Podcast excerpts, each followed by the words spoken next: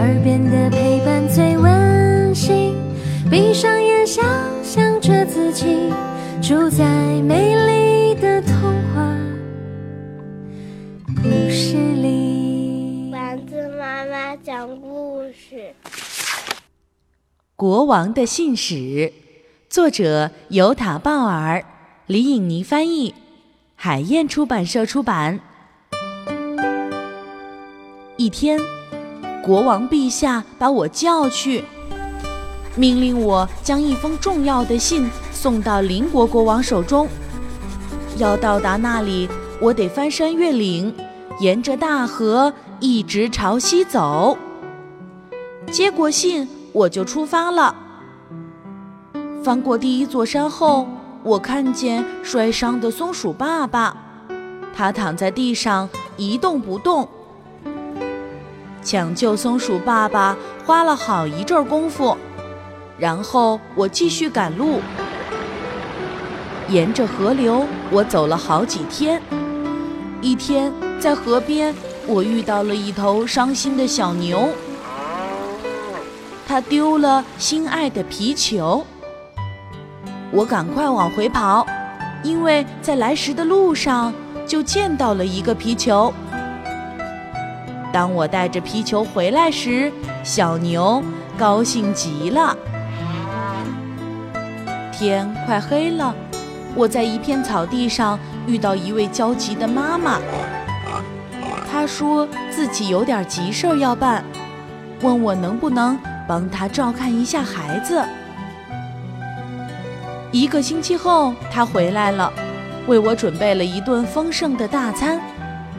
可我还得继续赶路呢，只能和孩子们一一道别。我不分白天黑夜的赶路，即使森林越来越密，前方越走越暗，我也不害怕。又过了几天，我在路上。遇到一位年迈的老先生，我扶着他，只能慢慢向前走。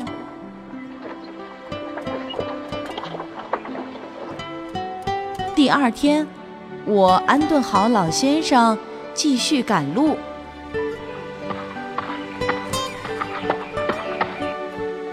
在一个阳光灿烂的早晨，我已经能眺望到远处高山上的邻国城邦。算算后天就能到达，我真是满心欢喜。可是到了傍晚，在路上遇到了麻烦，一个坏人堵在路上不让我走，我只好绕道而行。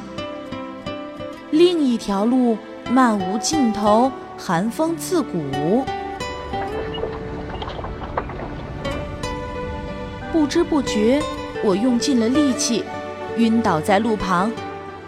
幸亏一位路过的土拨鼠小姐把我带回了家。非常感谢土拨鼠埃尔玛小姐的细心照料，我终于恢复了健康。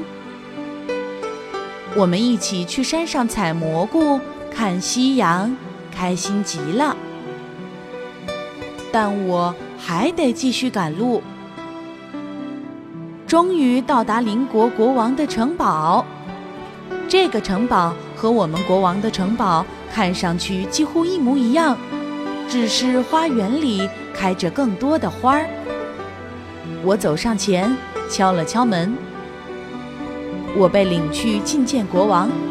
全世界的城堡大概都铺着这样的地毯，我有些担心。陌生的国王会友好的接待我吗？当我突然看到自己的国王时，真是大吃一惊。他要我把这一路上的经历原原本本的告诉他。我们聊了很久，直到深夜。当我提起那封信时，国王说：“你已经完成了任务，是一位。”出色的信使。后来，国王在城堡的旁边为我盖了间小屋，以便有事时我能随叫随到。可是后来，再也没发生过什么大事儿。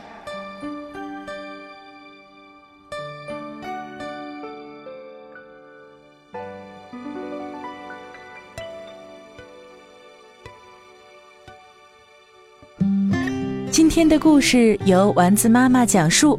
如果你喜欢，欢迎添加丸子妈妈的公众微信号“丸子妈妈讲故事”。宝贝儿，我们该睡觉了。天上挂着小星星，耳边的陪伴最温馨。闭上眼，想象着自己住在美丽的童话